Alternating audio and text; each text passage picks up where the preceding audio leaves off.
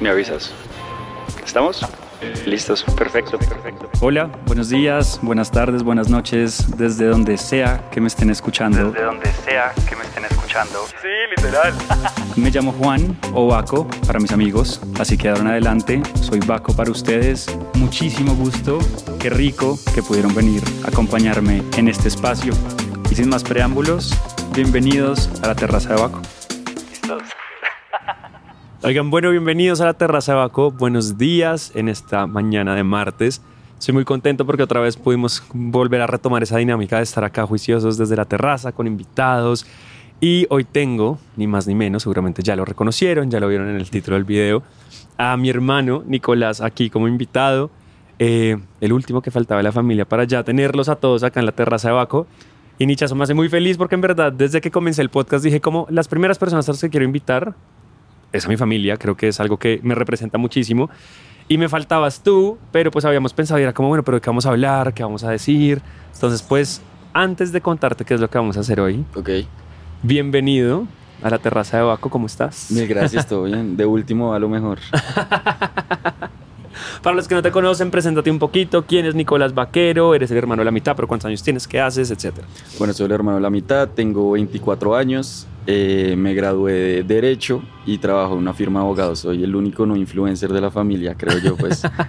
Por ahora, vamos a ver qué pasa. Por ahora, exacto. Exacto. Y bueno, estaba pensando realmente como qué hacer con Nicolás eh, y no tenemos ningún tema preparado, o sea, queríamos que fuera más como una conversación entre hermanos y justamente eso es lo que me gustaría tener hoy, o sea, ese- Ok. esas conversaciones que uno a veces tiene como con su familia y eso, pero pues para hacerlo más sencillo y no simplemente comenzar a hablar de, de- de cualquier cosa, pues pensé en una dinámica y es como preguntas entre hermanos. Entonces ahí tú también puedes tomar como ese papel de entrevistador si quieres. Ok, Y es como interesante. preguntarnos cosas que nos vayan surgiendo. Yo no tengo ninguna pregunta pensada todavía. Eh. Y tener una conversación entre los dos y ver cómo fluye. Perfecto. me Empezamos así, ¿te parece chévere? Listo, ¿Qué pero la primera pregunta la haces tú. la primera pregunta la hago yo. Listos. Entonces, ya que hablaste de ese tema y mucha gente molesta con eso, ¿cómo es ser hermano de dos creadores de contenido? Bueno, es interesante porque, y pues me molestan todos mis amigos todo el día, me dicen, no, su hermano es famoso, tiene un emprendimiento, su hermana ahora es demasiado famosa, ¿y usted qué?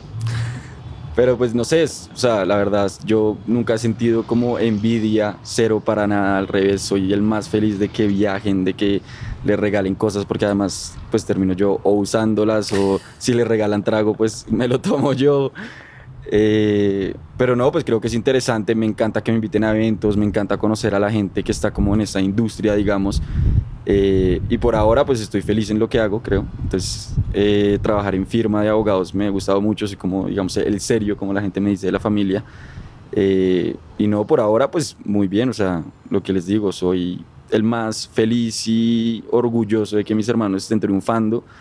Eh, y pues creo que cada uno triunfa de una manera diferente y si ellos están en esa industria, pues espero que estén muy felices y si en algún momento yo me quiero meter, pues ya digamos, creo que conozco a un par de personas para ir a eventos, a cosas y, y vamos a ver si de pronto más adelante. Bueno, y me- entonces me robó la segunda pregunta también aprovechando y es, ¿lo has pensado? O sea, has dicho como, hey, si están Juan, están Lala, pues mal en estas vainas, eh, me invitan a eventos, la gente me lo dice porque mucha gente le dice a Nicolás como, hey, métete tú también porque eres un guapo, porque ta, ta, tal.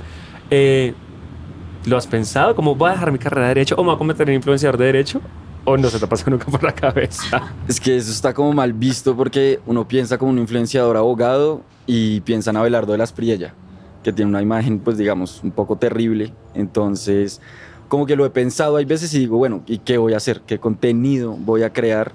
Y pues mi vida es ir a las 8 de la mañana a una oficina, sentarme en un escritorio y terminar a las 8 de la noche. No lo digo como de malo, pero pues así es. Y pues obviamente, digamos, los contratos que veo y todo es confidencial, entonces no es que yo pueda compartir lo que estoy viendo. Entonces, o sea, sí lo he pensado, pero creo que me falta ver qué contenido crearía yo.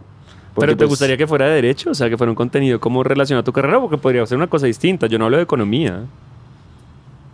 La vaina es que yo sí me dedico al derecho, tú no te dedicaste a la economía. O sea, lo he pensado, pero no sé, creo que más adelante de pronto sí, si se abre una puerta. Lo que pasa es que uno, yo no uso tanto mi celular, o sea, soy cero, yo creo que subo una foto a Instagram al año. Eh, TikTok, nunca he subido ningún TikTok.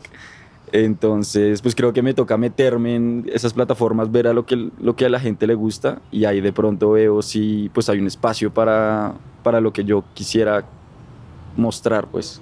Bueno, ahí les voy a dejar una pregunta y les voy a dejar acá abajo en Spotify donde la están viendo y en Instagram también. Y es que si ustedes creen que Nicolás debería meterse de creador de contenido también o no. De, de, pronto me vuelvo un creador de contenido fit y me empiezo a ir al gimnasio y hago como mi proceso fit y me vuelvo gigante. Pero pues todavía no tengo la disciplina de mi hermana de ganarle al sol y eso, entonces...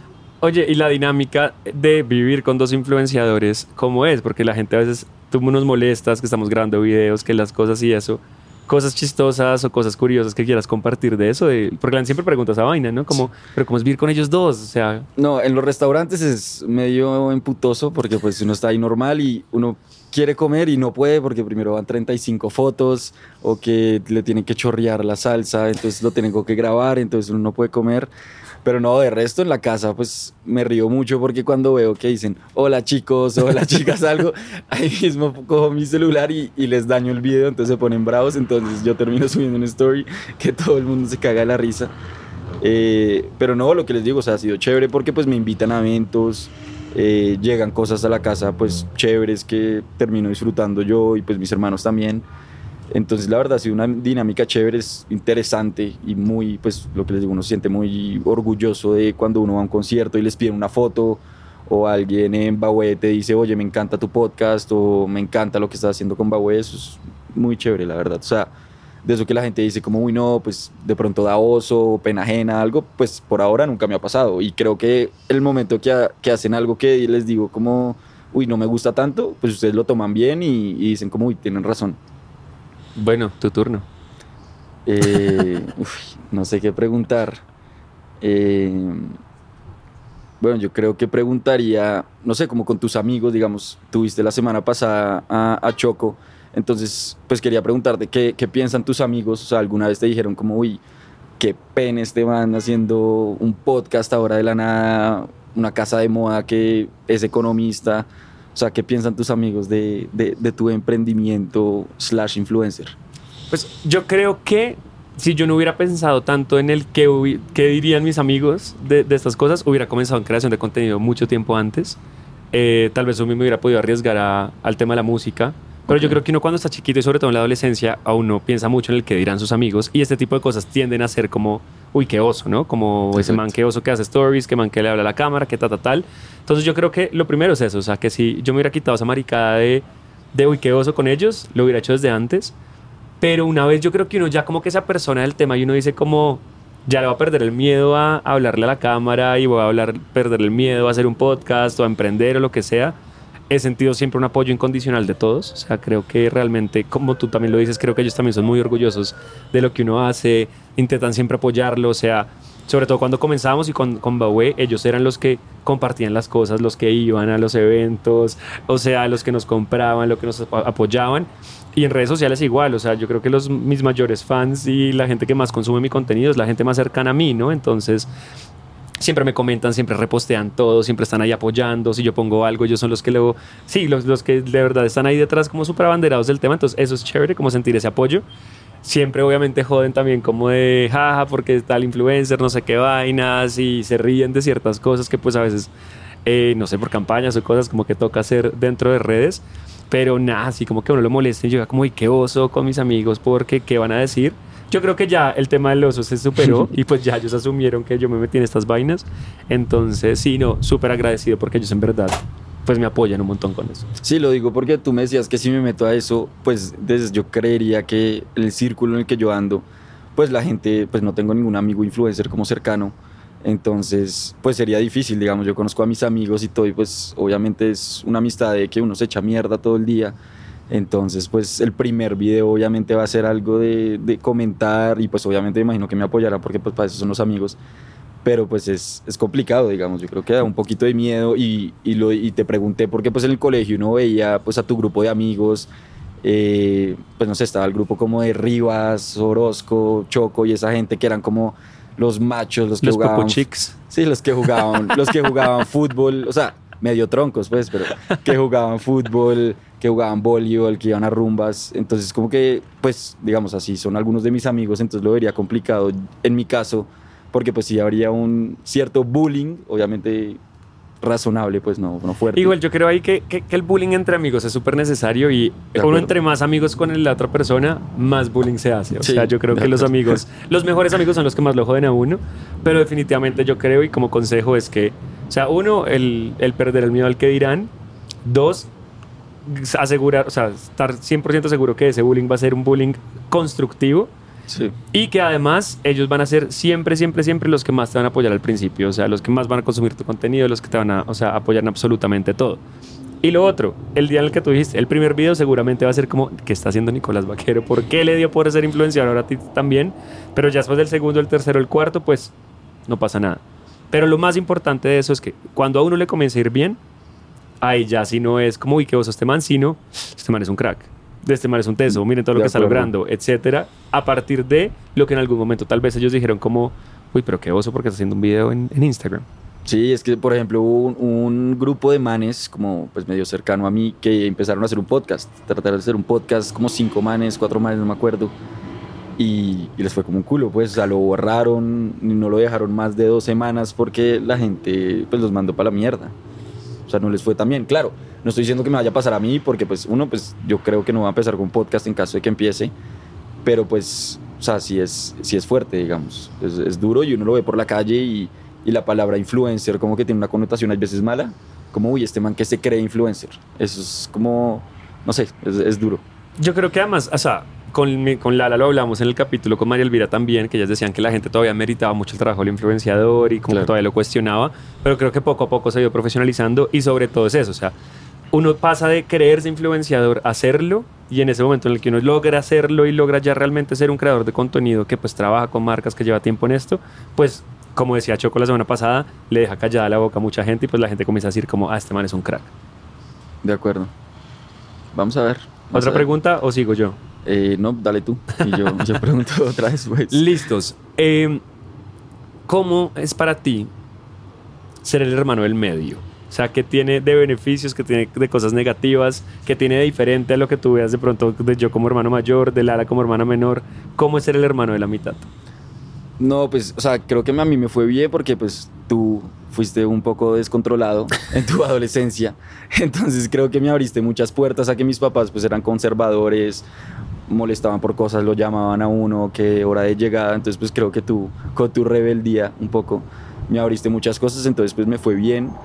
Eh, y en cuanto, pues, a la relación con Lala y contigo, pues, creo que es muy chévere porque soy más cercano a la edad de Lala. Entonces, pues hay cierta cercanía, hemos salido a rumbear, tenemos amigos en común, pero pues contigo también, porque pues a pesar de que fuiste siempre como pues mucho más grande, cuatro años, me llevas tres años y ocho meses, pues tus amigos además también y pues las primas, como que siempre me recibieron bien, terminamos saliendo bien, eh, pues obviamente hay peleas y vainas, pero pues creo que siempre fue bien, yo creo que soy el más lambón de la casa con mis papás, 100%. Eh, entonces, pues, o sea, eso que la gente dice el del medio es el rechazado, creo que pues no, no ha sido en mi caso, no lo he sentido.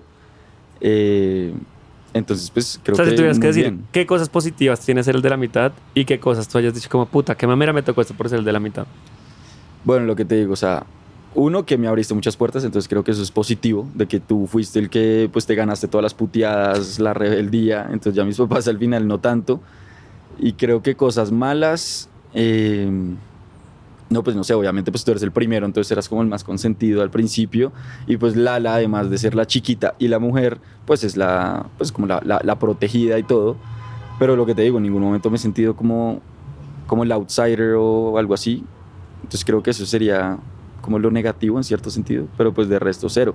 Y pues obviamente, o sea, eso es bueno, hablando de la relación con los dos, es bueno que los tres tengamos como cosas en común, digamos, o sea, por ejemplo, pues no sé, Lala y tú tienen lo de la moda, lo de ser influencers, lo cual es buenísimo, pero pues Lala y yo tenemos entonces lo de salidas, tú y yo tenemos también nuestras vainas de, pues de también salidas que nos gusta harto.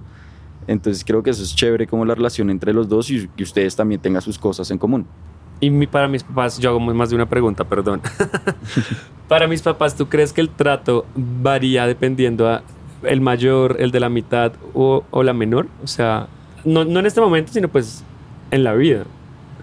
No, la verdad, cero. O sea, mis papás creo que pues, nos dan el mismo amor a todos, creería yo. Eh, obviamente, pues cada uno siendo diferente en su cierto sentido, teniendo una relación diferente pues con tanto mi mamá como mi papá. Pero pues no, no creo que varíe tanto. O sea, la, la relación o cómo nos tratan o algo, creo que es exactamente igual. Bien. Sí, Te- creo, creo, creo que es igual. Te toca. ¿Qué pregunta te hago yo? Bueno, este podcast, ¿cómo se te ocurrió hacer este podcast? ¿Hace cuánto lo tenías pensado? Yo ni siquiera sabía, o sea, de la nada tú dijiste, voy a hacer un podcast mañana, y yo, ah, ok. Eh, pues, ¿cuándo empezó esta vaina? Porque pues ya tenías Bahue, ya pues tenías tu cosa de creador de contenido, pero no sabía cuándo ibas a empezar un podcast. La verdad, podcast, y eso creo que lo cuento en la, como en el primer episodio piloto que hicimos, eh, lo tenía pensado hace mucho tiempo. No como formato podcast, sino sí como la terraza de Abaco. O sea, yo sabía que quería hacer la terraza de Abaco en un formato como el que estamos teniendo en este momento. Ok. O sea, yo sabía que quería tener invitados, yo sabía que quería entrevistar a gente, sabía que quería hablar yo también de muchas cosas. O sea, siento que esa necesidad de comunicar siempre ha estado como muy presente en mí. Siento que además es algo que, que hago bien, es algo que me disfruto supremamente. Entonces, yo sabía que lo quería hacer, pero había varias cosas que, que- que me hacían como dudarlo. Uno, lo que estábamos hablando ahorita, o sea, como el, pues puta, ese man ya tiene Bahue, en esa época trabajaba en una empresa, hace un montón de cosas y además quiere hacer otra cosa, entonces era como, no, ya tengo muchas vainas, dejémoslo como ahí rezagado.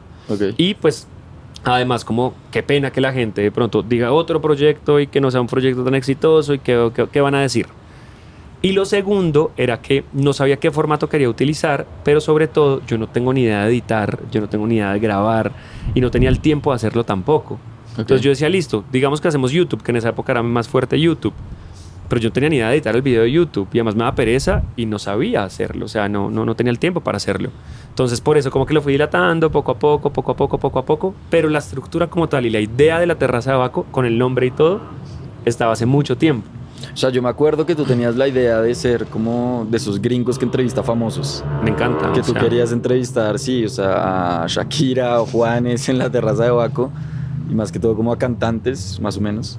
Pero pues no, no, o sea, después se volvió en esto, digamos, como un podcast más, digamos, íntimo. Obviamente hay invitados, pues habrán invitados ya más grandes, como pues el podcast que, que hiciste en Bahue. Pero sí, sí, ahora que me acuerdo, tú querías ser como esos gringos que hacía esos shows de televisión que entrevistaba a los famosos. Literal, y me parece lo máximo. Y creo que más allá simplemente entrevistador, o sea, y me he dado cuenta con la terraza de Baco, creo que la dirección que le quiero dar al proyecto es, es eso, ¿sabes? Como una cosa muy de estilo de vida en donde pues la gente venga a mi terraza y pueda tener una conversación conmigo. Y puede ser mi hermano, uno de mis mejores amigos o pues una celebridad. Y creo que pues todo el mundo tiene una de esas formas de, pues, de comunicar y de presentar, ¿sabes? Y tiene temas de qué hablar. Ok. Pero sí, así, así salió la terraza de Baco. Y, digamos, ahí para cerrar la idea, eh, cuando yo estoy con, con Juliana Sedán y con Daniela Bizambra, eh, que en esa época tenían su podcast juntas, me presentan a Gio. Y él me recomiendan a Gio y yo les cuento la historia del podcast y les digo cómo quiero hacer esto, pero no sé cómo hacerlo. Y ellos me dicen, haz un podcast, haz un podcast porque eso te da contenido. Tanto para las plataformas tipo Spotify y eso, la gente que lo quiera escuchar, pero pues los clips los puedes utilizar para, para Instagram, para TikTok, para YouTube, para cualquier otra cosa. Entonces el podcast es un formato que funciona. Y ahí pues nada, hablé con Gio y literalmente fue que arrancamos el proyecto y ya se comenzó a materializar pues con el apoyo del que pues Creció no- la magia, pues. creció la magia porque yo sin él no podría hacer absolutamente nada. O sea, desde la música, la introducción que ustedes escuchan al principio, la edición, la grabación, o sea, todo eso como que yo no sabía, se lo di a él. Y, y pues acá ya vamos en nuestro capítulo, que creo que es como el 17, 18, una vaina así por ahí, debe ser. Pero pues ya vamos por, por bastanticos. Bueno, yo tengo otra pregunta. Estaba pensando en los episodios que has hecho y me acuerdo del de mm, el agave azul. Etiqueta El- azul. Etiqueta azul, perdón. Eh, y pues te quería preguntar cómo va, cómo va el amor, porque pues independientemente de que estuviste cuadrado mucho tiempo eh, con pues Juan Moore, eh, quisiera saber en- hoy en día, pues que ya terminaron hace tres años, cómo va el amor, porque pues digamos has salido con gente, te he visto como emocionado con algunos, otros los despachas al- al- a los dos días. Entonces, pues, o sea, no, ya sin pelos en la boca. Entonces quisiera saber O sea, cómo, va, paredón, cor- cortemos. cómo, va, cómo va el tema del amor. Uy, pregunta difícil. Eh, creo que soy una persona supremamente emocional, supremamente pasional y supremamente romántica, entonces siempre que hablo del amor me pongo sensible. Creo que la relación con Juan, o sea, que oficialmente terminamos hace dos años, después fue un ir y venir eterno, eh, que se acaba hace muy poquito relativamente, eh, me hace y llegué a un punto en el que era como, sigo creyendo en ese amor romántico que yo creía, o pues definitivamente ya con la, el corazón roto y con la tusa que tuve, pues pienso que ya no existe tanto. Sigo siendo romántico, sigo siendo creyente en el amor. Eh, la historia de Lola y de Choco, por ejemplo, es el claro ejemplo de que esos amores bonitos sí siguen existiendo. Creo que estoy en un punto en el que he comenzado a priorizarme a mí mucho más. O sea, he intentado salir con personas, he intentado darme la oportunidad de volverme a enamorar. Desafortunadamente creo que no ha llegado nadie que haya podido llenar los zapatos de mis relaciones anteriores. Con algunos flojos, es que mi hermano tiene un gusto ahí raro, Dios mío. Marica, me los critican todo el tiempo. Pero yo creo que es como uno cuando termina una relación tan larga, yo creo que uno intenta como buscar lo mismo que tuvo, pero pues es imposible. Y definitivamente como llenar un hueco, sacar un clavo con otro clavo, y yo eso es consejo no, no, no sirve para nada. Creo que estoy en un momento en el que necesito pensar más en mí. Creo que duré mucho, mucho tiempo pensando en que necesitaba tener un novio y que un novio para mí era una necesidad para cumplir los requisitos de mi vida, entre comillas, perfecta. Porque entonces tenía el trabajo, tenía el emprendimiento, ahora tengo el podcast, tengo la familia, pero me faltaba el novio. Y yo siempre he sido relaciones muy largas, entonces, puta, no soy feliz porque me falta el novio, puta, extraño a Juan, puta, tal cosa, puta, esto, ¿por qué? Pero hasta que realmente Leonardo, mi, un- mi amigo, me, me dio un consejo y era como, cambia el chip y tú no lo necesitas, o sea, tú solo te necesitas a ti, o sea, el amor que realmente necesitas en este momento eres tú. Y disfrútate tu vida sin pensar en que necesitas de otro para estar al 100%. No hay, eso lo vamos a hablar la, próxima semana con María Alejandra Merchan sobre esas como errores o pensamientos que uno tenía, creencias que uno tenía del amor cuando chiquito que se ha ido dando cuenta que no son verdad. Y uno de los que yo le tengo que le voy a decir es que uno no necesita una media naranja, uno ya está completo. O sea, esa historia de la media naranja no existe. Y yo creo que estoy en ese momento de decir, quiero estar yo muy bien. Ok. Creo que además me falta todavía superar ciertas cosas de la relación con Juan. Creo que me he dado cuenta que todavía hay muchas vainas que me siguen doliendo, muchas cosas que siguen siendo temas delicados, que verlo todavía me cuesta. Eh, entonces creo que hasta no estar 100%, digamos, como libre de, esa- de- de- de ese pasado, no sería justo ni para mí ni para la otra persona yo poder abrir mi corazón y abrirme emocionalmente porque no siento que esté en este momento preparado para una relación. Ok. Me gustaría que llegara alguien, sí, definitivamente. Tengo ganas de volverme a enamorar. No sé si sea el momento. Eh, pucha, me extendí con la respuesta, sorry, pero creo que, que yo siempre era el que, el que cortejaba, yo siempre era el que enamoraba al otro, yo siempre era el que intentaba como eh, pedir el cuadre, ta, ta, tal Ok. Creo que por primera vez en mi vida quiero que, que los papeles inviertan y quiero que llegue esa persona que esté dispuesta a, a levantarse, o sea, a levantarme, pues, o sea, como Ok, que a ok. cortejarme, a, a coquetearme, invitarme a salir, tales, y cuando llegue estoy 100% abierto a que llegue a pasar, por eso he intentado salir con harta gente, pero sí, creo que no ha llegado como el indicado Ok. y vamos a ver, pero pues sí, con... Bueno, eso está bien. Bueno, y misma pregunta entonces. Eso, eso se puede, no sé si eso Sí, se puede claro, sí se puede, cierto que se puede, yo se puede. Acabas de terminar también una relación Sí. con una persona muy charity. Eh, ¿Cómo vas con el amor tú? Pues bien, o sea, tuve una relación no tan larga, duré un año saliendo y como seis meses, siete meses cuadrado. Eh, o sea, creo que en- al principio iba muy bien, después hubo como diferencias irreconciliables que hicieron que la relación pues ya no funcionara y se fuera para pues la mierda, digamos. Eh, y al final pues ya solo era, digamos, una, pues discusiones y discusiones, entonces pues digamos de- decidimos terminar. Y en este momento estoy súper tranquilo, la verdad eh, he salido mucho con mis amigos, desde que salimos de la universidad y todos empezamos a trabajar, eh, pues la mayoría somos abogados, entonces todos trabajamos en firma, es un trabajo de 8 a 8, muchos de 8 a 10 de la noche. Entonces creo que he empezado a salir otra vez mucho con ellos, lo cual pues me gusta mucho. Han sido pues un apoyo increíble. Ellos son de los que pues lo levantan a uno y pues a joderlo, pero pues a la vez a decirle bueno para adelante. Eh, entonces creo que pues la tusa, o sea, no me dio tan duro por eso. Eh, obviamente pues nosotros somos muy familiares también ir a jugar tenis todos los domingos sino a quedarse acostado que todo el mundo dice que la peor tusa son los domingos que uno se quiere morir y quiere arruncharse con la novia. Pues en nuestro caso no pasa porque pues nosotros tenemos el plan los domingos cosas familiares. Entonces creo que por ahora va bien. Eh, estoy abierto a todo. Yo siempre he pensado que uno nunca se puede cerrar a nada. Creo que uno pues si la persona que dice no quiero estar soltera y disfrutar mi soltería le llega a una persona que es la, pues digamos, no la indicada, pero pues una persona que en serio puede ser alguien muy chévere para la vida de uno y se borra esa oportunidad porque uno dice no quiero estar soltero o la otra persona que dice quiero buscar novio, necesito novio ya, no lo termina encontrando o se cuadra con la primera persona y al año dice Dios mío, ¿qué es esta mierda? Entonces pues estoy abierto 100%, eh, pero pues en este momento sí estoy disfrutando mi soltería. eh, pero pues creo que sí lo estoy tomando más con calma. Siempre creo, que idealizaba a las personas como que la conocía, iba a comer y después decía, uy, Dios mío, ya en cinco años, qué chévere estar con esa persona. Ya hoy en día no me pasa. Creo que, y por eso, o sea, la gente que se cuadra como al mes, no entiendo.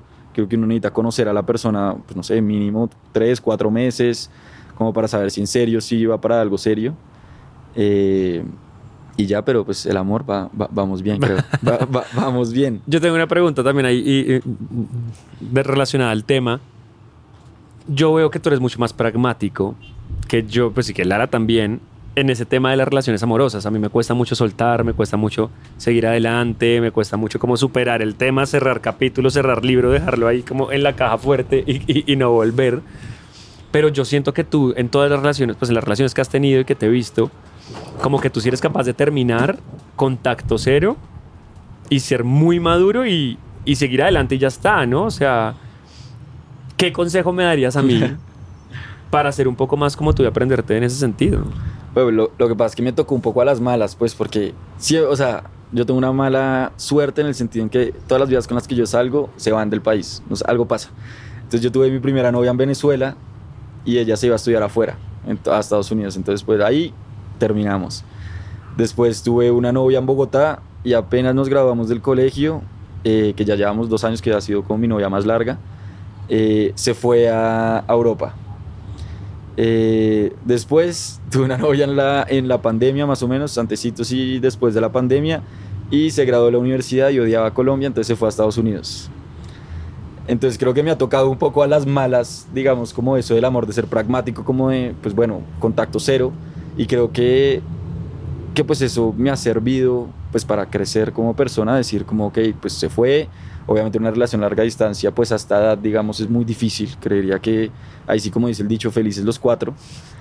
Eh, y pues más porque además yo pues no tengo los recursos para ir a viajar a Estados Unidos, a Europa todos los meses, pues. Entonces, pues creo que me ha tocado a las malas. Eh, esta última relación, pues creo que fue la única que no se ha acabado porque la persona se fue. Eh, pero pues creo que nada, creo que es de, de madurez, de lo que digo, pues salir con los amigos, de si voy a rumbear y la persona está en ese lugar, pues yo simplemente no voy a ese lugar. Digo, esta noche no salí, no es que me cague mi noche para nada, simplemente pues prefiero alejar las vainas. Yo soy de las personas que si me toca bloquear, porque si no, pues sí puede que escriba a las 3 de la mañana. Entonces yo prefiero bloquear y es perfecto porque ya uno para desbloquear como que ya piensa más y dice, ah, ¿será que sí? ¿Será que no? Entonces creo que eso me ha ayudado, independientemente obviamente de que uno sufra y la vaina, pero pues creo que eso es lo que ayuda, como ser maduro y encontrar cosas que a uno le sirvan. Lo que te digo, a mí me sirve no ir al mismo lugar que esa persona, independientemente de que fu- fuera la mejor rumba, todo, pues me la perdí, vale huevo. Y pues la bloqueada, a mí me sirve la, la, la bloqueada, nada que hacer. Y pues ojalá también me bloqueen para pues no, no tener ahí, ver la foto, ver si, si está online o algo así, creería yo. Te Sí, toca. creo que es lo más Te toca, te toca. Siguiente pregunta. lo, lo más sano. Eh, bueno, ¿cómo fue? Porque en Venezuela, cuando tuviste tu novio, pues la primera persona que se enteró fue yo. Entonces, ¿cómo fue eso, esa noche que yo subo a la cocina y te veo con, con tu novio? ¿Cómo fue? O sea, ¿qué, qué, qué pensaste? Que además me escribiste un mensaje que fue como, ¿quieres hablar? Y pues ya eran como las 3 de la mañana, entonces yo te dije, no, pues estoy dormido, hablamos mañana. Que, o sea, ¿qué, qué fue tu pensamiento? Pues la historia no la hemos contado acá en el podcast porque no hemos querido como contar la historia de la salida del closet y de cómo fue, pero en resumidas cuentas fue así. Pues a la primera persona que supo fue Nicolás, porque pues yo tenía un novio en esa época que era Y- supuestamente el mejor amigo, entonces se quedaba a dormir todas las noches en la casa. Exacto. Y como no, mi mamá viajaba mucho y en ese momento pues vivíamos, mi papá vivía en Bogotá, entonces estábamos muy solos en Venezuela. Entonces fue que a las 3 de la mañana yo subo, o sea, a buscar un vaso de agua a la cocina y están dándose besos y yo, uy, ¿qué hacen? Literal, me acuerdo perfecto que dice, digo, uy, "Uy, ¿qué, ¿qué hacen hacen?" con un vaso de agua? Y se devuelve y se va. y ahí, pues que pensé y cómo fue. O sea, lo primero que yo hice fue atacarme a llorar. O sea, yo lloro por todo, pero más ahí me ataqué a llorar y fue como, y le decía a, a- a Jesús como, Dios mío, ¿por qué soy el peor hermano del mundo? Soy el peor hermano del mundo. Porque yo en esa época, o sea, yo creo que no tengo ni idea si te hemos hablado de esto. Eso fue más o menos como en septiembre, octubre. Uy, no me acordaba. Y yo la- tenía pensado salir del closet en diciembre. O sea, Navidad. decir, Navi- na- Es que no, yo quería usar la época de Navidad como que todo el mundo feliz, todo el mundo contento, amor, paz, como que pues no va a ser tan difícil porque todo el mundo va a estar tan en buen mood que esto va a ser como, ah, súper chévere. Yo lo había pensado así y habíamos con Jesús pensado salir los dos al tiempo del closet. Eh, cuando pasa esto tuyo y se adelantan todos los planes, eh, mi primera reacción fue como, soy un hijo de puta porque no fui capaz de explicarle a mis hermanos y a mis papás como lo hubiese querido hacer, eh, porque pues se me adelantaron entre comillas y yo debí haberme adelantado a la conversación que quería tener. Entonces fue un cambio de planes Sí. como de, uff, zonas, no, no, ya no lo pude hacer así, pero sí hubo mucha culpabilidad de qué cagada que se haya tenido que enterar así y no por, por mi, pues, por propia pues, palabras, como me hubiera gustado poderlo hacer. O sea, eso sí fue como... Entonces esa noche por eso te escribí, yo, yo solo lloraba, yo decía, soy el peor hermano del mundo, soy el peor hermano del mundo, ¿qué hago tal? ¿Qué va a pasar? ¿Qué va a pasar? ¿Me van a odiar? No por el hecho de ser gay, sino por el no haber Sí, sí, contado sí. y por la forma en la que te enteraste. Eh, y Jesús solo era como tranquilo, ya pues, o sea, mañana miras a ver qué hacemos, mañana ma- amanecerá y veremos, tus hermanos te van a apoyar con toda, tus hermanos son espectaculares, ellos te adoran, son de una generación nueva, etcétera, etcétera, etcétera. Entonces sí, creo que eso fue. Uy, sí, hace mucho no me acordaba esa historia. No sé por qué la pensé, qué risa. Y bueno, también estoy, me estás dando buenos temas. Para ti, ¿cómo fue eso también? O sea, ¿cómo fue el despertarte, ir a la cocina y encontrar a tu hermano dándose besos con su mejor amigo? No, pues, o sea, yo nunca, o sea, no, no lo sospechaba cero, que la gente me decía, uy, usted lo sospechaba cero, porque pues además en el colegio, pues tú saliste con Vanessa Domínguez, que digamos es el amor de la vida de todo el mundo. Sara Mondragón también, que era de la Acá estamos con nombres propios y todo, o sea. bueno, que era, perdón, perdón, pero pues que, era, que eran de las niñas más lindas del colegio. Entonces todo el mundo me decía, Marica, pero su hermano sí le fue tan bien, ¿qué pasó? Eh, pero no, cero, lo que te digo, o sea, yo sí creo que soy pragmático en ese sentido. Yo me acuerdo que cuando me escribiste te dije, no, hablamos mañana, pero cuéntale a mis papás. Como que mamera vivir escondido. Eh, pues creo que sí, que somos de una nueva generación, cero que pues en ningún momento ni mis amigos, ni yo, ni nadie creo que ha sido homofóbico, para nada. Eh, entonces pues creo que fue muy, muy tranquilo, como que yo lo sentí muy bien, o sea, no lo sospechaba para nada, y menos con tu mejor amigo, que además uno lo veía, eh, y pues que había salido con otra gente en Venezuela, entonces pues como que nunca, nunca lo sospeché, pero pues no, o sea, no fue grave, como que siempre vi que pues lo importante es que siguiera siendo, digamos, la misma persona. O sea, yo siempre he pensado que pues ser heterosexual o ser gay, pues es una de las características que te hace como persona. Entonces, o sea, Nicolás Vaquero es deportista, abogado, eh, no sé, eh, social, lo que sea, y heterosexual. Es- una de las características, o sea, no es Nicolás Vaquero, es gay, no, pues no, o sea, es una de las características que no te hace menos en las otras características que tiene. Creo que es la misma vaina y pues nunca me importó y al revés, pues siempre te he dicho, sácame amigas la vaina. Eh, entonces, pues creo que sí, creo que nunca me importó tanto. Eh, pues no, a ver, no tanto, no, no me importó para nada. Eh, y creo que pues eso pues, fue lo más sano, digamos, y pues la relación nunca cambió, cero. Eh, creo que ha sido abierto siempre, pues nunca te ha importado como, uy, ¿qué dirá Nicolás? No va a hacer esto enfrente de Nicolás, creo yo. Total. Eh, no, pues no creo yo, lo, lo he visto. No. que nunca le ha importado. O sea, no me ha importado porque además he sentido el apoyo y como la aceptación genuina de ustedes. O sea, como que mi safe place siempre han sido mis amigos, mi familia y lo van a seguir siendo. O sea, yo me acuerdo que el día que, o sea, ese fue el día que, que Choco contó esa historia, que, que yo salí del closet con él en, en- en Andrés, estamos en una rumba en Andrés, yo acababa de salir del closet como con varios amigos y yo tenía una lista de la gente con la que yo quería salir del closet y Choco estaba en esa lista. Entonces yo iba chequeando como, y yo dije, el día en el que yo le cuento a todo el mundo, Uy, mucho loser, o sea, tenías una lista y yo todo. tenía una lista en notes en el celular, en las notas de celular, de la familia y de mis amigos a los que yo quería tener la conversación personalmente de mi salida del closet, o sea, con los que quería tener como, hola, ¿cómo estás? Nada ha cambiado, sigo siendo el mismo, tal, tal, tal. Ok. Y cuando yo sabía que yo cumpliera esa lista, ya nada me iba a importar. Y Choco era de una de esas personas y cuando yo le cuento a Andrés esa misma noche, me acuerdo que me encuentro un man también del colegio más grande y nos comenzamos a dar besos enfrente de todo el mundo. Ya algunos sabían, algunos no sabían, pero esa fue como mi coming out party literalmente, como Ok. de ya me vale huevo y con ustedes creo que también nunca ha sido como un tema de "Ay, no voy a hacer esto, tales, no, no voy a decirles, no les voy a comentar que hay un novio que me gusta este mano, lo que sea, no, sino pues Sí, y es chistoso porque yo me acuerdo de esa fiesta, que ya estábamos de vuelta en Colombia, fue, eh, que la gente en el colegio como que no sabía si decirme o no, porque me acuerdo que había gente pues en esa fiesta como que se enteró eh, o pues te vio lo que sea y, y no sabían cómo decirme, hasta que fue uno de mis mejores amigos eh, que escribió por el grupo y dijo, Back, le tenemos que contar algo. Y yo, ¿qué pasó? Y me dijo, oiga, me contaron que vieron a su hermano dándose besos con un man. Y ahí fue que yo les dije, ah, sí, pues no, no les había contado. Yo pues estaba esperando a que, pues, o sea, no sé, algún día les contaba así, pues. eh, mi hermano es gay.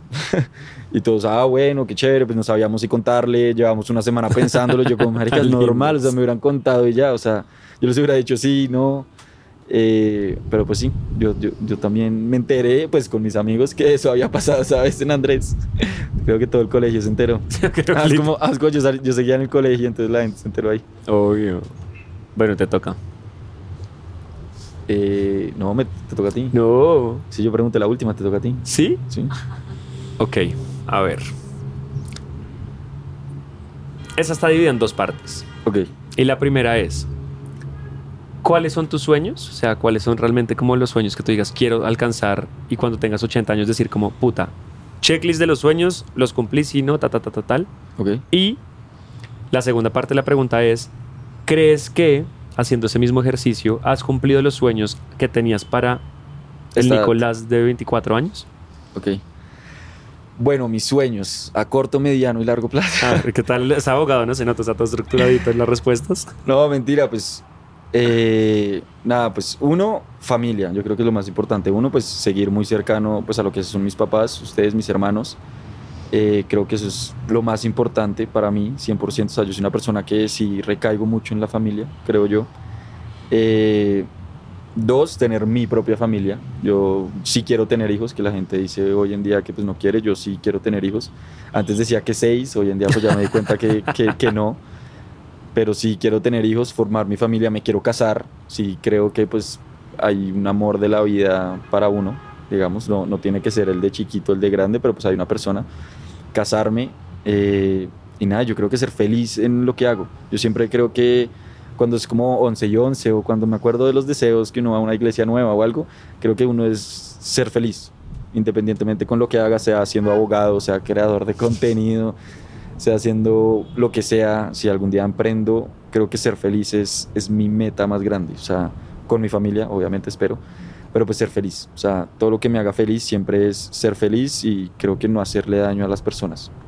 Creo que pues obviamente uno, pues no sé, en otras relaciones o algo puede que haya sido tóxico o algo, entonces siempre es ser feliz y que las otras personas sean felices. Creo que eso es mi, mi sueño más grande y lo que he cumplido hasta hoy, 24 años, y creo que sí. Creo que me gradué del colegio feliz, tengo amigos, o sea, increíbles, eh, tengo una familia increíble, todos seguimos bien de salud, que pues obviamente es lo más importante. Me gradué, que fue complicado, yo derecho pues me, me gusta, pero pues era un poco vago, entonces yo perdí cinco materias, nunca conté nada. En derecho uno pierde una materia y se atrasa un semestre entero. Entonces en pandemia era haciendo intersemestral, que nadie se enterara para graduarme a tiempo. Entonces creo que tanto pues como de estudiante, ahora profesional que trabajo en lo que me gusta, creo que sí, sí los he cumplido a cabalidad 100%. Obviamente pues hay cosas que a uno le faltan, siempre he dicho que quiero ir al gimnasio, pero pues creo que eso no, no, no lo he hecho. Digo que quiero jugar más tenis, como sueños que pues uno no ha cumplido, pero pues creo que son cosas que no me faltan, digamos. Son cosas que quiero hacer, pero no me hacen falta en este momento. O sea, ¿te imaginaste estar donde estás en este momento? Sí, 100%. 100%. O sea, creo que, o sea, lo que te digo, estoy en este momento dichoso con lo que estoy haciendo, con tanto a nivel profesional, como carrera, como personal. Creo que estoy en mi mejor momento. Mi mejor época. Sí, sí, sí, la verdad sí. Te toca. Bueno, ahora mi pregunta va medio similar. ¿Tú qué te ves haciendo en 15 años? Porque pues cuando chiquito siempre tu sueño era a los 25 años ser billonario, ser Bill Gates, eh, tener un emporio de no sé qué montado. Entonces, o sea, ¿tú estás dichoso o sientes que te falta algo o sientes que no hiciste algo? Yo creo que yo siempre me he dado muy duro y creo que tenía demasiadas expectativas para lo que yo iba a lograr y creo que era me presionaba mucho sobre todo en el tema en, en la- en el tema de la edad y creo que a medida que uno va creciendo se da cuenta que la vida es más difícil de lo que uno pensó que era y sobre todo que uno no necesariamente como que logra las cosas cuando pensó que las iba a lograr. Lo que tú dices, yo pensaba que yo iba a ser billonario a los 25 años y que me iba a poder retirar y tener mi familia a esa edad y que yo a los 30 llegue a tener cinco hijos. Ya estoy a puertas de cumplir 30, o sea, me faltaba año y medio y... O sea, ni siquiera tengo novio, ¿sí me entiendes? Entonces, Pero no, porque el novio no es lo que falta, güey. pero no, meaning como el tema de la casada y todo eso, como que yo decía, Ah, a los ya, 30 me voy a casar y voy a tener hijos, tal, tal, tal, pues o sea, es uno de los ejemplos de que no alcancé muchas de las cosas que pensaba, pero creo que nunca ha sido como frustrado y nunca me ha dado duro como el, pucha, no he cumplido estas cosas, porque creo que por el contrario la vida me ha direccionado en, un, cam- en como una dirección muy interesante, en donde he cumplido muchas otras que nunca me imaginé que fuese a cumplir. Y también me han pasado muchas vainas que, que, que sí, que nunca soñé y que me han sorprendido gratamente. Entonces, creo que en este momento estoy en una muy buena época. De verdad, creo que ahorita que acabamos de volver de Colombia Moda, me siento en mi mejor momento. O sea, siento que están pasando muchas cosas y que después de muchos años de trabajo y de esfuerzo, tanto en redes como con Baue, como en el mundo, pues en la industria de la moda y todo esto, eh, las cosas están comenzando a cobrar frutos. Entonces, el podcast va súper bien, Baue va súper bien. Tenemos dos tiendas, vamos a abrir Barranquilla ahorita en, en más o menos un mes, dos meses. Eh, hay proyectos de abrir más tiendas nuevas. Eh, en Instagram también estoy volviendo a crecer, estoy trabajando con marcas increíbles, estoy contento conmigo mismo, estoy yendo a hacer ejercicio. La gente en Colombia me decía, como se te nota que estás como, como radiante, ¿sabes? O sea, como que estás como... Sí, como que uno yo creo que como que muestra esas, esas cosas. Eh, obviamente, como tú dices, siempre creo que van a haber cositas que, que falten y cositas que uno diga como me gustaría poder tener o haber tenido en algún momento, pero creo que sobre todo voy bien encaminado. Siento que lo que he aprendido en estos años es a, a ser flexible con los planes que tenía antes, a no ser tan estricto en sobre todo la temporalidad de las cosas, de voy a hacer esto, ta, ta, ta, porque yo era los que planeaba mi vida 5 a 10, a 20, a tal. Entonces creo que ya por fin como que estoy en una época en la que me estoy dejando llevar sabiendo que igual eso implica muchísimo trabajo, ¿no? Y que uno tiene que trabajar para lograr las cosas que quiera lograr, pero estoy en ese momento en el que es como me abro a la vida y digamos y a las cosas y a las oportunidades para que sigan llegando cosas positivas y afortunadamente creo que me está funcionando eso, o sea, creo que Ok, bueno, y en esa línea tengo una pregunta, hablando como de la gente que hablaste de tu edad, que ya son como casi 35, eh, y que ya la gente pues se está yendo a vivir sola, muchos de tus amigos y familiares y todo. ¿Piensas que ya casi te vas a ir a vivir solo? O sea, no es que quiera tu cuarto para nada, pero, pero, te pien- o sea, ¿crees que es un futuro cercano que te vas a vivir solo o cero? O sea, porque mis papás siempre nos han dicho, o sea, ojalá se queden hasta que puedan lo que quieran. Sí, toda la saben que, exacto, nu- nunca en la vida nos van a echar. Eh, pero ¿crees que es- está cercano o cero?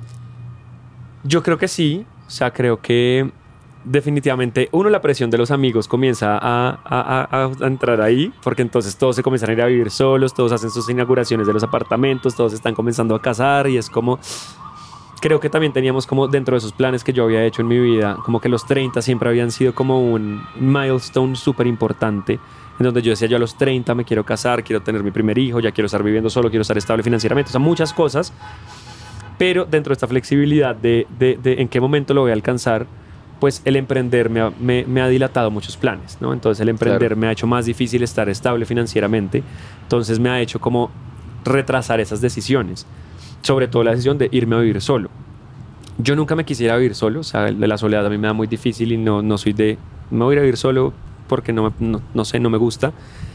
Pero dos cosas, digamos, como que influyeron en que esa decisión se moviera. La primera, el tema financiero. O sea, definitivamente para mí no sería una decisión inteligente financieramente en este momento irme a gastar un arriendo o ir a pagar servicios, ir a mobilar un apartamento, porque literalmente al ser emprendedor es muy, vola, es muy incierto y muy fluctuante como el nivel de ingresos que tengo y siento que desafortunadamente no hemos podido llegar a tener, o sea, yo no me puedo pagar en Bau en este momento el sueldo que me pagaban en la compañía en la que trabajaba. Claro. Entonces eso es un set, o sea, como me atrasa. Y lo segundo, la terminada con Juan. O sea, después de tantos años con Juan, yo, y lo habíamos hablado, yo tenía ahí en mi cabeza que yo más o menos entre los 28 o 29 años me iba a ir a vivir con él. O sea, que en este momento yo ya debería estar viviendo con Juan. Cuando yo termino con Juan y eso no pasa, pues no solo mis planes con él, sino los planes que, tenía, que teníamos juntos cambian completamente y la vida que yo tenía planeada se acabó. Y eso es parte de lo difícil de haber terminado, digamos, una relación tan larga que yo decía, voy a ir a vivir con él tal, tal, tal, después nos casamos a los dos años y ya tenía como en mi cabeza ese plan, pues ese plan ya no existe y ese plan se, se fue. Entonces, por eso como que se fue alentizando la decisión, pero creo que ya llegué a un punto en el que no puedo seguir en la zona de confort en la que estoy y que es necesario en algún momento como así no tenga la plata puta que a final de mes me toque lucharme por el arriendo y ahorrar y no salir o hacer lo que sea pero creo que sí estoy en un momento en el que ya necesito como bueno o sea no me puedo quedar acá eternamente y sobre todo creo que salirse de la zona de confort me va a permitir como obligarme a mí a hacer más cosas. No estoy diciendo que va a pasar mañana ni en un año ni nada no creo que los 30 ya definitivamente sean como el máximo máximo plazo creo que eso ha cambiado. Pero sí, o sea, dentro hice como mis planes de los 30 años y una de las cosas es como la casa. O sea, yo me imaginaría que yo, ojalá antes de que cumpla los 30 o a, los 30 más tardar, ya esté pensando como en esa independencia. Ok. Está bien, está bien. ¿Me toca? Te toca. A ver. A ver, a ver, a ver, a ver, a ver, a ver, a ver, a ver. ¿Te gustaría emprender? sí, sí, en qué, si lo has pensado en algún momento, o piensas que tú eres una persona que tiene el perfil para ser empleado y quedarse en una empresa y subir en el mundo corporativo y ser como mi mamá, por ejemplo. ¿Cómo te ves mucho más? Creo que empleado. Creo que he visto a la gente emprendiendo, pues a ustedes, a, a amigos que están emprendiendo y es muy duro. O sea, no lo estoy diciendo que no tenga la barraquera cero, pero pues creo que uno me gusta el mundo corporativo, me encanta como los perks, las cosas buenas que tiene el mundo corporativo. Eh, estar en una corporación es muy, o sea, uno lo tratan muy bien, digamos. O sea, la gente con la que uno está es chévere, eh, amigos de la oficina, eventos de la oficina. Eh, entonces yo sí creo que me veo en el mundo corporativo como empleado, independientemente de que después pueda invertir, digamos. O sea, creo que pues si, si me dan los recursos en el futuro, ojalá pueda invertirle a emprendimientos como una persona que da capital, pero no yo emprender. Creo que está como fuera de, mis cartas por ahora. Creo que es duro lo que tú dices, pues financieramente se descuadra todo. Eh, y creo que sí, pues es un poco cómodo, por así decirlo.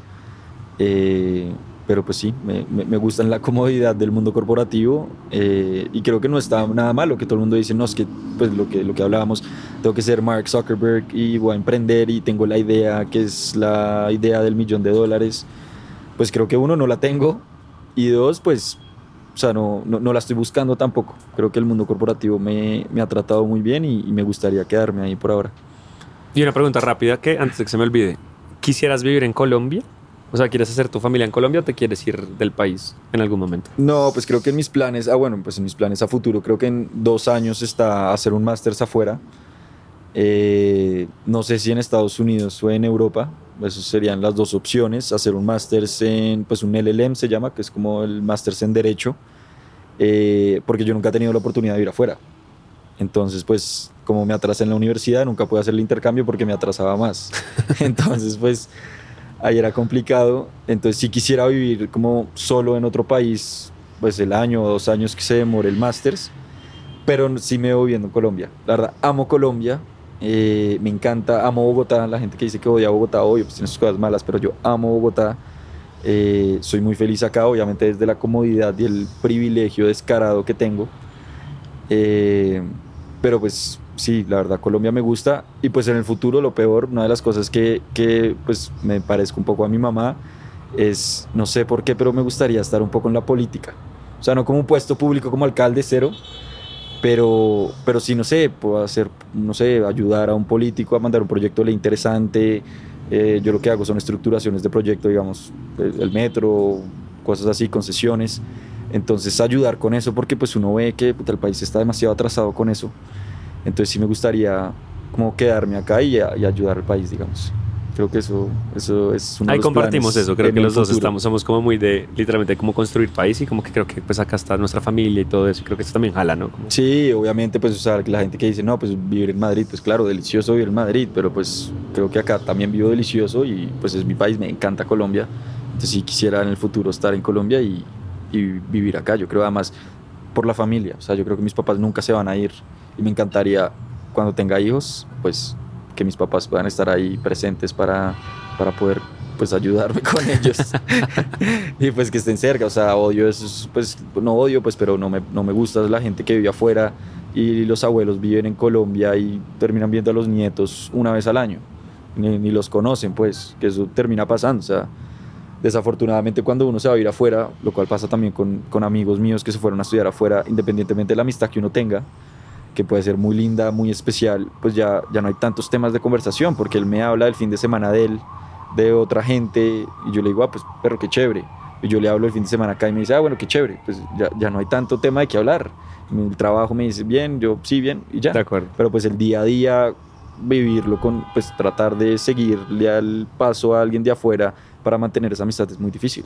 Y tanto con familiares, pues nosotros tenemos familiares afuera Total. y uno se termina, pues feliz cumpleaños, feliz Navidad y después un favor que uno necesite que le compren un iPhone en Estados Unidos. Pero eso creo que es complicado, verdad.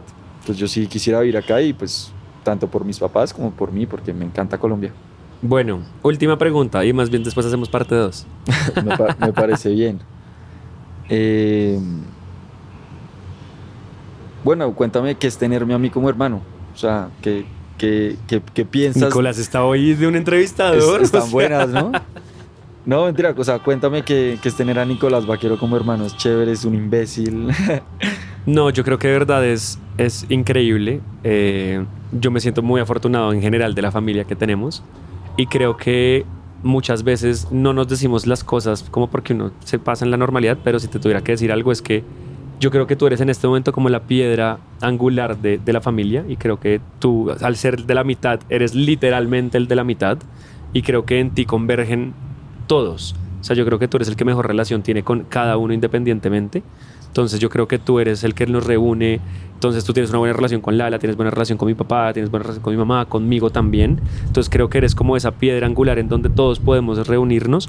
Y creo que además tú nos das tanta paz y tranquilidad por tu, por tu misma personalidad, como más seria, como un poco más estable, como más pragmática, en la que uno se puede pues refugiar muchas veces, ¿sabes? O sea, tú eres esa persona a la que si uno tiene un mal día, uno sabe que le puede escribir, que uno puede hablar con él, que va a estar ahí siempre como para apoyarlo, para dar un consejo y además un consejo no, no emocional como el que yo daría llorando, como, ah, Dios mío, tal, se acabó el mundo, sino que tú eres como mucho más estructurado en ese sentido.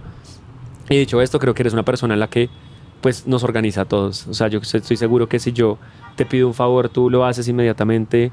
Eh, si te pido tu carro, me lo vas a prestar. Si me pides tal cosa, o sea, tú eres incondicional y eso de verdad es demasiado lindo porque yo soy mucho más egoísta. O sea, yo soy de los que si hay un brownie en la nevera y alguien se lo come, me pongo histérico y no lo comparto. Nicolás es de los que llega con dulces de la oficina y nos trae dulces absolutamente a todos. Entonces, creo que esa generosidad y esa, sobre todo, esa, esa, esa empatía que logras tener y como esa creo que es una actitud súper paternalista hacia nosotros, como que tú nos cuidas a todos, incluyendo a mis papás. Eso me parece divino. y me toca. ¿Es la, la última? Terminemos con, con la última pregunta, con la misma. ¿Una fuerte? No, ¿qué es ser, qué se siente y cómo ha sido ser el hermano de Juan Sebastián Vaquero? Difícil. no, mentira. Creo que, o sea, bueno, frente a, a tu parte profesional, pues creo que orgullo. Pues, o sea, lo que te digo, yo no soy de los que quieren emprender, como dije, pero pues orgullo de lo que has montado, de la empresa, porque ya es que ni siquiera es un emprendimiento de la empresa que has montado, de lo de influenciador, o sea, eso que empezaste hace harto. Entonces, que ahí ya no era tan común, que hoy en día sí, pues es más común empezar desde cero, eh, decidir salirse de Adidas, que yo siendo del mundo corporativo también le decía a mis papás, marica, no dejen que se man renuncie a Adidas nunca, ¿qué le pasa? Entonces creo que en parte la parte profesional, orgullo, y pues ya como hermano, digamos, personal, eh, no, pues dichoso, ¿entiendes? O sea, yo la paso muy bien contigo, me encanta hablar contigo, Eh, creo que obviamente pues, o sea, peleamos la vaina porque pues lo que tú dices, eres una persona emocional, impulsiva, la vaina.